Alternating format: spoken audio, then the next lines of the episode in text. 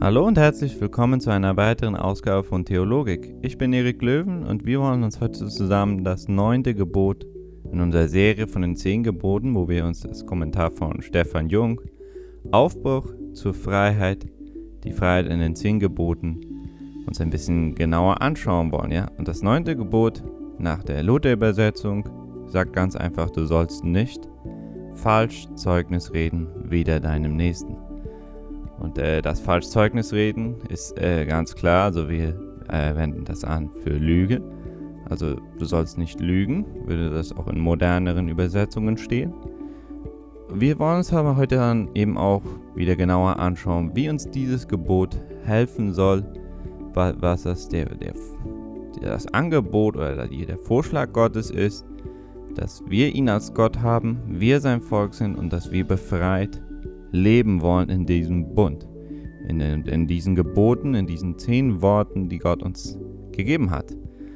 Wir müssen so gut erst dann einmal anschauen, was wir mit welchem Wort wir es im Hebräischen zu tun haben, wenn wir falsch Zeugnis reden oder Lügen äh, da vor uns haben im Deutschen. Das ist das hebräische Wort Zakae.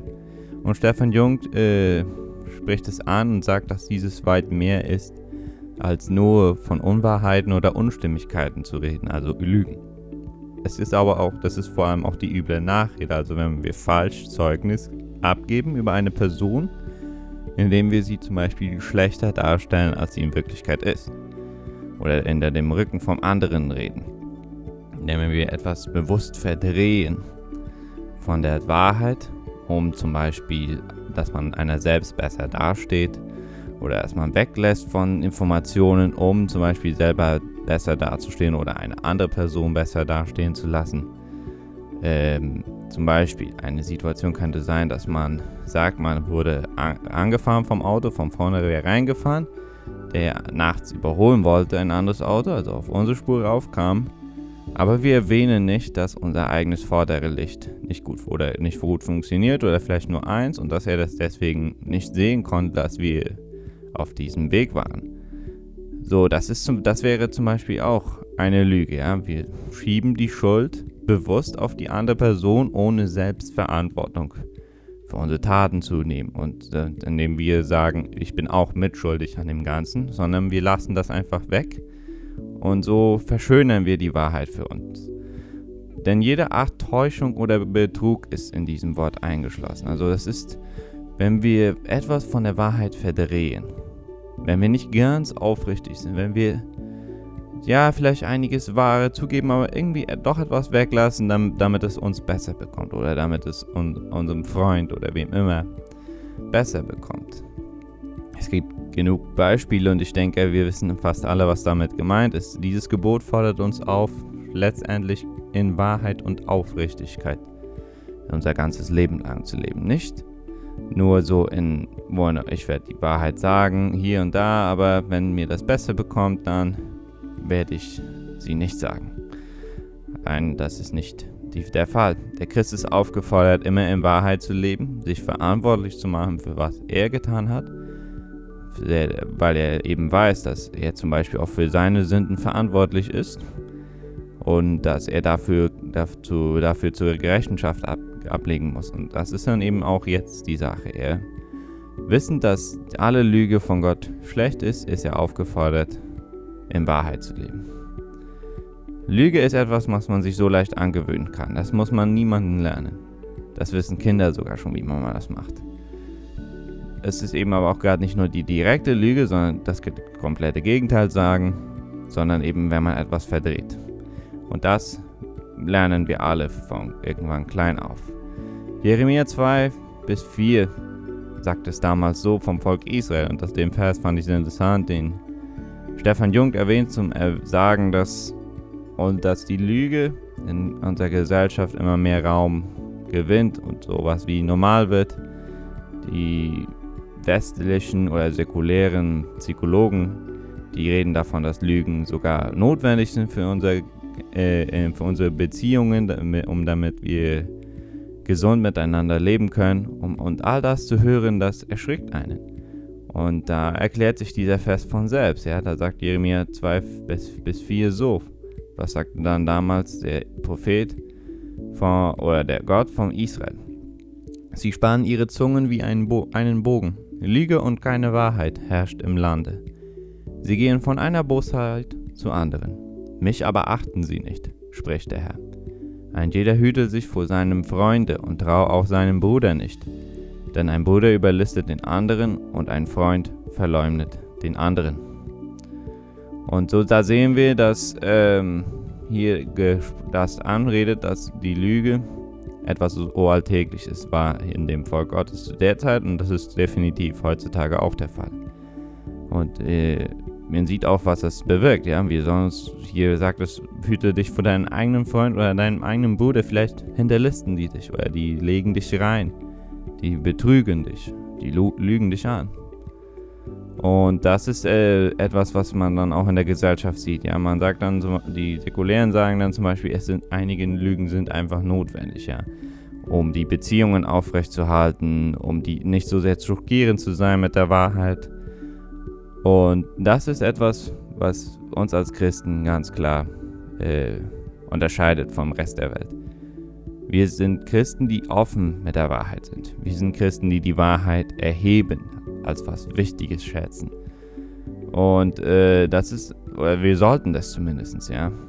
Und das ist aber leider etwas so was, wofür wir wieder uns neu aufmachen müssen und sagen, wir müssen klarer die Wahrheit ranreden. Denn es gibt es so oft, dass wir die Wahrheit vielleicht nichts unbedingt Falsches sagen, aber dass wir der Wahrheit das, den, den Stachel nehmen, das Gift, was wirklich penetrierend ist, was wirklich manchmal sogar weh tut, aber in dem Sinn, dass es gut für einen ist. Stefan Jung, ich erwähne heute ein bisschen mehr ihm, weil mir es sehr interessant war, was er erzählte von seiner Kindheit. Sein Vater war ein Dachdecker und wenn er mit ihm mit zur Arbeit ging, erklärte ihm sein Vater, wie man einen Nagel einschlagen kann, ohne dass das Holz spaltet. Ich denke, das wissen viele auch. Man schlägt einfach die Spitze platt. Man schlägt sie platt, dann drückt sie nicht so, spaltet sie das Holz nicht so tief. Es fährt, dass der Nagel schlägt ein, aber das Holz äh, bleibt zusammen. Es wird nicht, es bearbeitet nicht so hart das Holz. Aber so genau oft ist es mit unserem Reden. So oft in unserem alltäglichen Reden schlagen wir der Wahrheit die Spitze ab, schlagen wir sie platt, verschönern wir sie, dass sie nicht so kontrovers, nicht so spaltend gerade ist sondern dass sie so durchflutscht, ohne dass das alle merken. Und ich denke, da kann ich mich ganz klar damit einziehen. Ich denke, das ist bei mir oft der Fall, dass man niemanden will verletzen mit der Wahrheit. Und man schlägt sie platt, verschönert man und man hofft, dass dann die Person das so irgendwie wird verstehen, was man wirklich sagen will. Aber es ist leider oft nicht der Fall. Und äh, das ist etwas, was wir uns ganz klar neu wieder hervorheben müssen. Weil wir, wir folgen der Wahrheit. Wie Jesus sagt, ich bin der Weg, die Wahrheit und das Leben. Er ist unser Vorbild. Und äh, wir sollen in der Wahrheit leben. Ja? Johannes in seinem Brief sagt es, wer, wer meine Gebote nicht tut, also Gottes Gebote, der, der ist nicht wahrhaftig oder er lebt nicht in der Wahrheit, sondern er ist ein Lügner. Ja? Und äh, das, wir sollen vor allem beim Evangelium mehr mit der Wahrheit uns beruhen und die, und die sagen, dass zum Beispiel alle Menschen Sünder sind von Geburt an und sich die Hölle und das Gericht Gottes verdienen und dass die einzige Rettung die Gnade Gottes ist, die, der die Strafe für unsere Sünden auf sich nimmt und ähm, dass, ja, die, so, dass wir so die Errettung haben können. Dass es keinen anderen Weg gibt. Dass einzig und allein Jesus Christus die wahre und die Wahrheit ist der einzige Weg zur Erlösung, dass es nicht andere Religionen gibt, mit denen man zur Erlösung kommen kann. Es gibt nicht irgendwie die Möglichkeit, Gott zu beeinflussen mit guten Werken. Egal was wir tun, das reicht nicht aus. Es ist nichts für Gott. Es ist nicht mal, dass er das würde irgendwie wertschätzen, laut Jesaja. Es ist wo, es ist Dreck für ihn. Alles, was wir tun. Alle unsere religiösen Werke, sei es zur Kirche zu gehen, sei es den Zehnten zu geben, sei es bei allen möglichen Kirchenaktivitäten dabei zu sein, sei es beim Erntedankfest mitzuhelfen, sei es beim Erntedankfest Sachen für auf der Auktion zu kaufen und das für oder an, an zu spenden. Das äh, ist alles nichts für Gott, was uns zur Erlösung bringen kann. Es ist vielleicht nicht schlecht, das zu tun, wenn wir als gehorsame Christen denken, wir sollten uns regelmäßig treffen, wir sollten uns versammeln, wir sollten das Wort Gottes lesen, wir sollten dem Nächsten helfen. Aber es sind alles nur religiöse Werke, die nichts zu unserer Erlösung beitragen, wenn wir denken, wir wollen mit uns mit diesen uns retten. Wir brauchen die Bekehrung zu Gott. Wir brauchen das Sündenerkenntnis, dass wir Sünder sind, dass wir einzig und allein die Gnade Gottes brauchen, dass wir Jesus Christus in unserem Leben brauchen, dass wir ihn als unseren Herrn und Heiland annehmen und dass wir von da an unser Leben komplett ändern. Nicht nur in einigen Sachen, sondern auch unser ganzes Denken uns nach dem Evangelium anpassen soll, nach dem, was Gott für unser Leben vorhat. Denn das generelle Gegenteil von einem Christen, also nach der Wahrheit zu leben, das ist eben gerade das, was dem Teufel auszeichnet. Wir Christen, wir sollen nach der Wahrheit leben. Uns soll die Wahrheit das Ideal sein, dass wir lieber mehr die Wahrheit reden, als irgendetwas zu lügen oder zu vertuschen. Denn der Teufel ist als der Vater der Lüge. Also wenn wir sagen, Jesus ist der Weg, die Wahrheit, wenn Jesus die Wahrheit ist, ist der Teufel der Vater der Lüge. Das sagt, es, das sagt Jesus zu den Pharisäern in Johannes 8, 42 bis 45, was sehr interessant ist, da sagt es so. Jesus sprach zu ihnen, wäre Gott euer Vater, so liebet ihr mich, denn ich bin von Gott ausgegangen und komme von ihm. Denn ich bin nicht von mir selber gekommen, sondern er hat mich gesandt. Warum versteht ihr meine Rede nicht? Weil ihr mein Wort nicht hören könnt. Ihr habt den Teufel zum Vater, und nach eures Vaters Begierden wollt ihr tun. Der ist ein Mörder von Anfang an und steht nicht in der Wahrheit, denn die Wahrheit ist nicht in ihm. Wenn er die Lüge redet, so redet er aus dem eigenen, denn er ist ein Lügner und der Vater der Lüge. Weil ich aber die Wahrheit sage, glaubt ihr mir nicht. So hier sehen wir, dass Jesus zu den Pharisäern praktisch sagt, dass ihr zum Teufel gehört. Dass sie nicht bekehrt sind, dass sie nicht auf dem richtigen Weg sind. Dass sie deswegen seine Rede nicht verstehen, weil sie den Teufel zum Vater haben. Weil sie nicht erlöst waren. Sie glaubten immer, sie waren erlöst und sie taten sich groß mit ihren religiösen Werken. Aber Jesus erkennt den Bluff und sieht in ihr Herz rein und sagt, euer Herz ist viel weiter ab von Gott, als ihr es überhaupt euch vorstellen könnt. Und hier sagt er ihnen ganz klar, euer Vater ist der Teufel, weil ihr, nach, ihr, ihr handelt nach seinen Begierden, ihr, äh, der, der ein Mörder ist und der vor allem nicht in der Wahrheit steht. Und die Wahrheit ist nicht in ihm, so wie wir das von Jesus sagen. Jesus sagt, ich bin der Weg, die Wahrheit. Bei ihm finden wir die, die komplette Aufrichtigkeit, das Beispiel, wahrhaftig zu leben und äh, ehrlich zu sein.